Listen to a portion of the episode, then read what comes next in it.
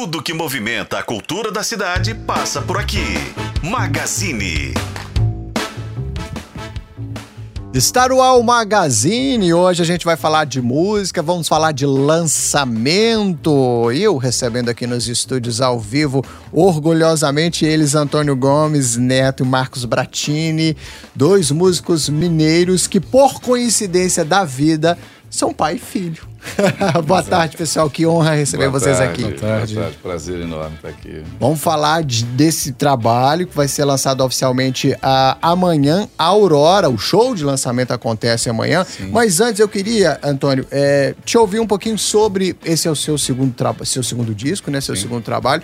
Eu queria que a gente falasse um pouquinho eh, da sua trajetória, de quando você se interessou pela música, ou se, se encontrou na música, ou se perdeu na música, vai saber. Porque por acaso também você é médico, tem outras atividades, mas a música sempre ali presente na sua vida.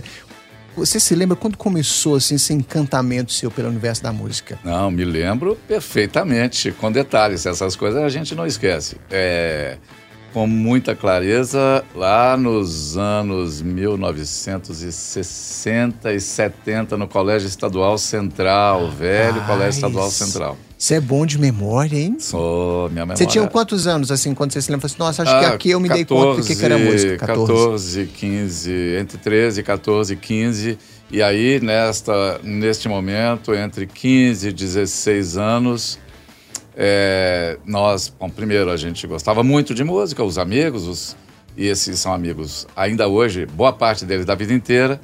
E eu e um, um amigo daquela época começamos a nos interessar por fazer música, por compor. Escrevia já naquela época. escrevia. Escrevíamos, exato. Então, eu era, ele era, ele sempre foi muito melhor músico do que eu. Ele é um violonista. Um Uhum. A gente tá falando do- de quem? Do, Do- Sidney Porto. Sidney Porto, do certo. Sidney Porto.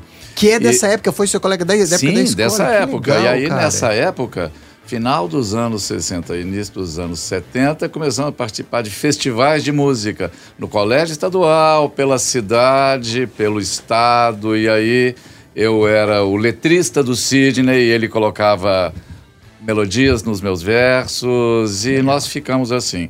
Eu já também era um pouco músico, tocava violão, mas ele sempre foi um virtuoso. Pois bem, e aí só atravessou a vida e nós participamos, fizemos muito isso, e é dessa época. E dessa época nós fazíamos muito mais coisas. Fazíamos teatro, fazíamos política, fazíamos música, e, é isso. E Quem, aí- quem te influenciou naquela época? Quem que você ouvia, assim? Que, que, que música que você ouvia? Qual artista você ouvia? nós ouvíamos tudo de MPB, que não tinha nem esse nome ainda, época, mas né? já era. Ouvíamos tudo de, da, da música popular brasileira do século, de Noel Rosa, de Wilson Batista, de, de todas essas coisas. E ouvíamos também, naturalmente, um pouco de rock. Ouvíamos um pouco de Beatles. Ah. É claro que a gente também queria estar no Woodstock, não estivemos, mas assim, a gente também queria estar lá. Mas era toda a música brasileira. Toda a música brasileira entendida dessa forma. Era isso que a gente entendia.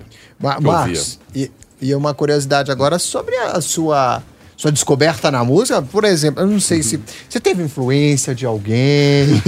Como foi essa história? Como você se viu música e quando você se viu aí é, encantado pelo universo da música? Quando a música pas- passou a fazer sentido e parte da sua vida? É aquela história. Quando eu percebi, a música já fazia, já fazia parte da minha vida, já fazia sentido. E, e uma coisa curiosa é que eu confundia os personagens das músicas, por exemplo, do João Bosco e do Aldir Blanc, Sim. Genésio, com personagens das músicas do meu pai, que na verdade eu vinha a descobrir que eram músicas do meu pai. Anos depois, alguns sambas enredos, personagens curiosíssimos de, de sambas enredos do Carnaval de Diamantina, por exemplo, Olha que legal. e que se fundiam na minha cabeça, se confundiam na minha cabeça, e demorou um tempo até eu perceber quem eram os, até os reais autores, entender quem era Aldir Blanc, João Bosco e quem era Antônio Gomes Neto Que legal. e descobri que ele tinha um baú recheado de pérolas. O Marcos, me, o Marcos dizia, disse depois, né? Uhum. Disse um, num determinado momento, para surpresa nossa, porque juntávamos nós os amigos para cantar e tocar, e nós cantávamos músicas do Sérgio Ricardo, que nós éramos apaixonados pelo Sérgio Ricardo, que inclusive acabou gravando comigo no primeiro disco é, antes de morrer alguns anos atrás, um ou dois anos atrás. Pois bem, e o Marcos conta para nós depois que é, achava que algumas das músicas do Sérgio Ricardo que nós cantávamos eram músicas nossas.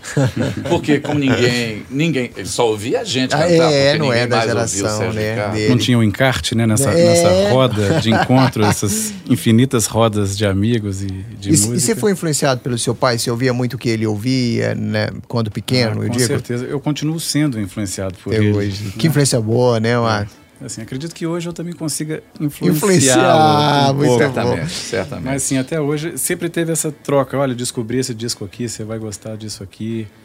A gente ia mais tarde, a gente é, a gente saía para garimpar discos e livros juntos. Sempre foi uma troca maravilhosa. É. Que legal. E vamos falar um pouco desse, desse, desse trabalho em si, vamos falar de Aurora. É, a letra, como é que tá o repertório? A gente está falando aí de, quantos, de quantas músicas. É, porque a, a, gente tem um show de que de uma hora e meia, a gente está falando, por exemplo. É, de uma hora. De uma o hora. tem 13, tem 13, 13 canções. canções, é.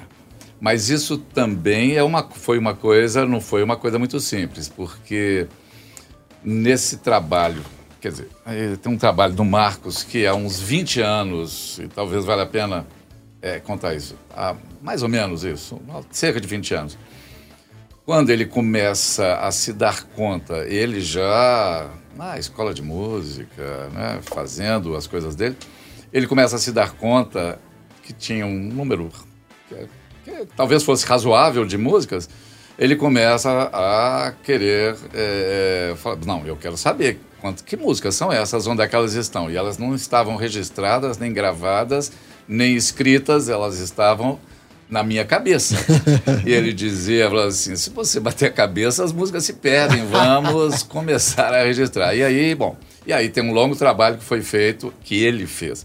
Pois bem, então escolher estas, essas 13 canções não foi simples. Sim. Porque a gente começou a falar assim: faz o seu repertório que eu faço o meu, e no final tinha umas 40, mais ou menos. E aí nós fomos reduzindo, reduzindo, reduzindo para poder ser registrado. Então, a maioria das canções são canções dos últimos 10 anos, talvez algumas dos últimos 5 anos ou 2 anos, algumas mais recentes, mas e, e aí tem um. Tem música da de... década de 70 também. É? é. Qual? Esse moço. Ah, é verdade. Uma delas. Porque esse disco, é, ele, todas as canções são minhas, mas duas delas são em parceria com uma outra pessoa que não é o Sidney Porto dessa vez, que é um outro amigo e parceiro e médico, ah. o Marcos Bolívar, que é cardiologista e que, e que nós também fizemos canções juntos. Então, duas das, das músicas do disco são são músicas mais antigas, não uhum. da década de 70, mas talvez de 80, tá, apenas duas. As outras são todas elas mais recentes. Uhum. Mas olha só, eu vou te falar, vou me antecipar aqui, te interromper. Sim, todas elas são canções de amor. Olha só. Todas elas. Então, quem ouvir, quem se dispuser a ouvir, ouvirá canções de amor. Tá. É, sobre é, amanhã essa apresentação, eu queria só que você contasse pra gente um pouquinho como que vocês se organizam. É um, um show que é produzido é, pelo Marcos, né? E como é que, como é que funciona? Eu estou dizendo porque até antes Sim. aqui em off eu falava sobre o filho dirigir o pai, você é. tá ali entregue às mãos e aos cuidados dele, ele é muito exigente, traz muitas sugestões. Como é que funciona é, é essa relação aí? Como é que ele, como é que ele está nesse Ó, trabalho seu? Então, eu vou te falar o seguinte: às vezes ele me assusta. É. Porque quando começou esse projeto, há algum tempo atrás, ele falou assim: vamos fazer fazer um projeto que vai ser uma coisa muito legal, então vai ser, e nós vamos fazer. Ele montou o projeto, foi atrás de leis de incentivo, etc. Foi isso. Quando ele me diz o que vai acontecer, eu falei, mas não, mas não é razoável isso. Por quê? Porque eram 13 canções para ser registradas por um grupo de músicos que ele arregimentou, que é um grupo de músicos fantásticos, muito grande. Nós fomos gravar no Rio, em São Paulo, com músicos, com, é, com músicos da Filarmônica de Belo Horizonte, com músicos eruditos. Então, no final, eram Com colegas e parceiros muito queridos da vida inteira também. colegas do Marcos. Do- ah, que Não, legal. E o Então- Antônio também. Não, alguns, alguns meus amigos realmente, mas uma parte deles que o Marcos resolveu. Quando eu vi, havia arranjos grandiosos. E era. Falei assim, mas que é isso? Mas não é isso. E de repente ficou realmente um trabalho que, que me surpreendeu, porque eu não sabia que ele, aonde que ele estava querendo chegar. Então, é, então é isso. Então o, o trabalho foi feito desse jeito. Para fazer um show, não é, não, não dá para fazer com 100 músicos que participaram Sim. do disco. Porque eu tô vendo aqui nos créditos, é muita gente. A gente tem muito. Inclusive, um, um time de arranjadores, assim, né? Exatamente. Invejável, né? Muita Então, gente. o Marcos, que é músico, adaptou os arranjos para formações menores de quartetos ou duos. Então. Muito aí é bom. um trabalho do Marcos. Aí ele que diga, fale sobre isso aí. E Vamos falar então um pouquinho da sua carreira, Max, porque você estudou música, para além de estar no mercado atuante, é uma praia sua também, até catedraticamente falando, né? Conta um pouquinho pra gente. Sim, é isso. Não teve como fugir da música, da música e da poesia, que meu Isso é pai... ser médico em algum momento da sua vida, não? Não, isso não. Isso foi, isso- isso foi uma das coisas, assim... Você a- sabia o que não queria. Acho que, não a, acho que a ala médica está bem representada. Tem um irmão que é, que é médico, psiquiatra. A gente até compunha junto nós três, meu pai e, e nós dois, os irmãos. Que legal. Hoje a Paula, que é minha irmã, faz parte da equipe do nosso artista aqui. É, Em vez de levar o pessoal pra medicina, você tá trazendo o pessoal pra Exatamente. música, né? é, e, a, gen- a gente está resgatando. E a gente está resgatando ele de volta. A Paula, ela é responsável por todos os figurinos de todos os Olha shows. só que legal. é, né, produz os shows junto comigo. Enfim, a gente tem uma cumplicidade maravilhosa para poder cuidar desse artista aqui. E, e que estrutura, disso? já que você falou do figurino, deixa eu acreditar que também Rafael Fares, que tem vídeo cenário, então tem toda uma questão cênica, uma preocupação cênica envolvida. É um show bacanudo, né? Vamos chamar disso assim? É, a né? estreia, no, a estreia no, no- no Francisco Nunes, ela, ela contou com essas projeções, né? Que tem Uhum. é, as arte fotografias de um artista fantástico, genial, chamado Ronald Dickman, que é um físico e fotógrafo maravilhoso. Que legal, cara. E essas, essas fotografias compõem o encarte do disco, que vai ficar pronto agora para o final do ano. Teremos lançamento de disco físico nesta, Ainda temos disco físico, Nesta era- bom, né? nesta era- Digital. nesta era de discos virtuais. E os nossos projetos né, do Clave, ele conta sempre com o Daniel Cavalcante, que é o designer que fez essa capa inquietante que nos surpreendeu do disco, a partir de uma fotografia da Samira Mota. E o show tem ainda o Lucas Teles no violão e o Pedro Mota no trompete. Os arranjos foram adaptados para o trio e é muito, muito legal ver como né, a música pode. é, a essência da canção está ali, a obra do meu pai atravessa é, o tempo, essas décadas, e em diferentes formações é sempre, sempre muito agradável, é muito, muito gostoso ver esse trabalho. E no show também você canta, né? Tem uma participação sua também. Exato. Não é isso? Não Com podia- olhos negros. É, eu não podia ficar de fora. A gente, no meu disco, metade do meu repertório é com o Antônio. É, ele não participou desse, desse show no palco, Você tá falando do seu disco noturno, no né? noturno. Muito bom. Foi lançado é um em 2000. disco belíssimo aí, vai valer a Foi pena lançado em ir atrás dele. 2014 e metade das músicas eram com ele. Então, assim, a gente sempre fez essa dobradinha no meu disco, no disco dele. Eu produzi os discos dele, ele escreve os meus discos. E dessa vez é, deu vontade da gente cantar junto, estar junto no palco. Aí nós resolvemos cantar uma música que, por acaso ou não por acaso, foi a música que teria feito, até onde a nossa memória, a minha dele, permitem, foi a música que lá 25 anos ou 30 anos atrás, talvez, que ele um dia me perguntando, que eu estava tocando essa música repetidamente, repetidamente, achando que não tinha ninguém por perto, e ele se aproximou e perguntou: mas que música é essa que você está cantando que eu não conheço, que eu estou ouvindo ela há horas aqui? Aí eu desconversei. Parecia música portuguesa, folclore portuguesa, alguma coisa. E aí eu acabei falando, não, ela é minha, mas como essa música é sua? como assim? E aí é que começa essa história. E aí, bom, eu continuei sendo médico e tenho certeza absoluta que eu sou melhor médico por causa de tudo Da isso. Que lindo isso, Antônio, disso. né? Que legal isso. É, eu não tenho a menor dúvida disso, que a, a música me fez uma melhor pessoa e, naturalmente, um médico melhor. Muito bom.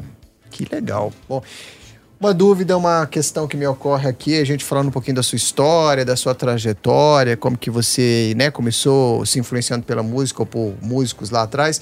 Hoje, como é que o que que você tem ouvido? O que que você tem, o que que tá rolando no seu Spotify? E aí eu quero que os dois respondam essa pergunta só para eu eh, ver o que se há um, o que que vocês se complementam aí com relação ao gosto musical e o que que você tá ouvindo? O que que você tá curtindo aí? Primeiro exemplo que eu lembrei. Diga, o que, que você anda ouvindo? Olha só, é, você vê, né? Além, além, não, detalhe, além do Marcos, o que, que você anda Além ouvindo? do Marcos, né? E, da- e quando saiu disso, que eu ficava ouvindo, eu falei, não acredito que o Marcos conseguiu gravar essa coisa dessa forma, né? Pra você ter uma ideia. A, a- a última coisa que mais, que mais recentissimamente é, eu fui atrás, porque acabou de sair, são gravações antigas do Wilson Batista. Olha só, Wilson Batista. Exato, que foram recuperadas. Então saiu um disco agora de com oito inéditas do Wilson Batista. só. Então, olha só, a gente continua garimpando e bebendo nas águas dos nossos antepassados musicais.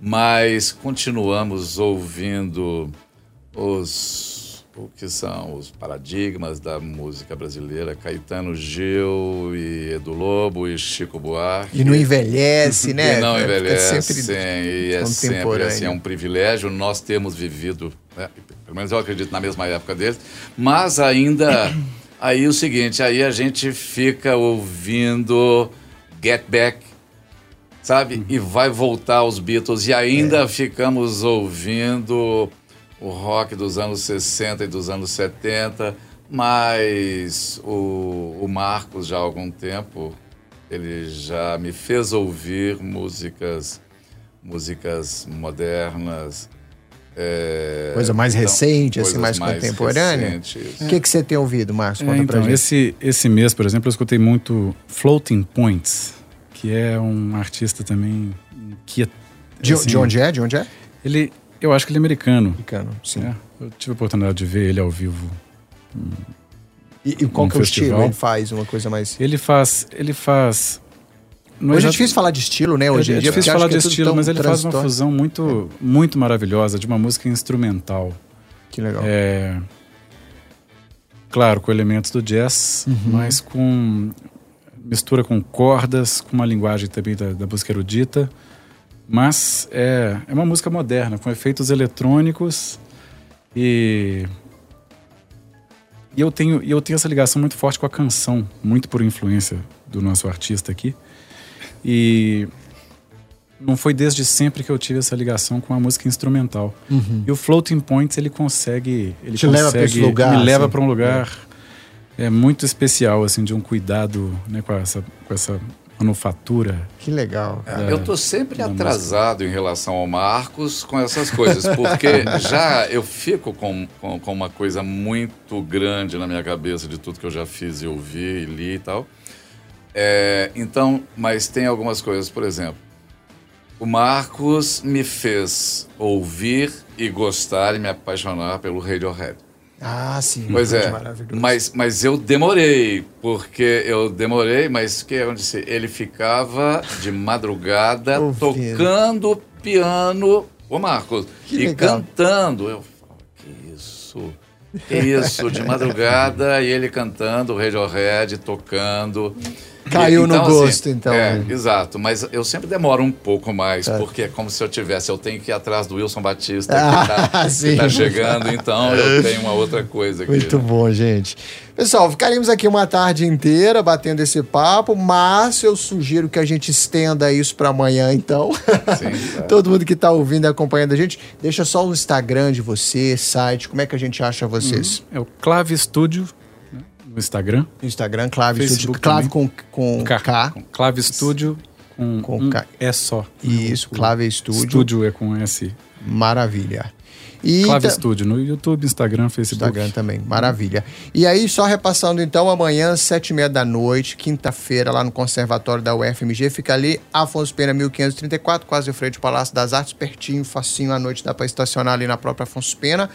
Programaço de quinta-feira, todo mundo convidado para o lançamento, então, desse trabalho bacanudo, Aurora. Obrigado, pessoal. Perfeito, obrigado. Prazer receber vocês Agora, aqui. ouça. Obrigado a vocês. E agora ouça, a gente até, até Tá pediu o pessoal para Spotify. colocar aqui também na nossa programação um trechinho, daqui a pouquinho a gente vai colocar. É, e tá no Spotify, YouTube, todas as plataformas Sim, de streams tá. aí também, não é isso? Já tá no Spotify. Tem, tem os vídeos também. Tem os vídeos Ah, da, da gravação do disco. Gravaram vídeos gravados das gravações no estúdio. Que legal, tem, maravilha. legal. Muito bom. É isso, Antônio Gomes Neto conversando com a gente, Marcos Bratini, falando desse lançamento amanhã, Aurora, lá no Conservatório da UFMG.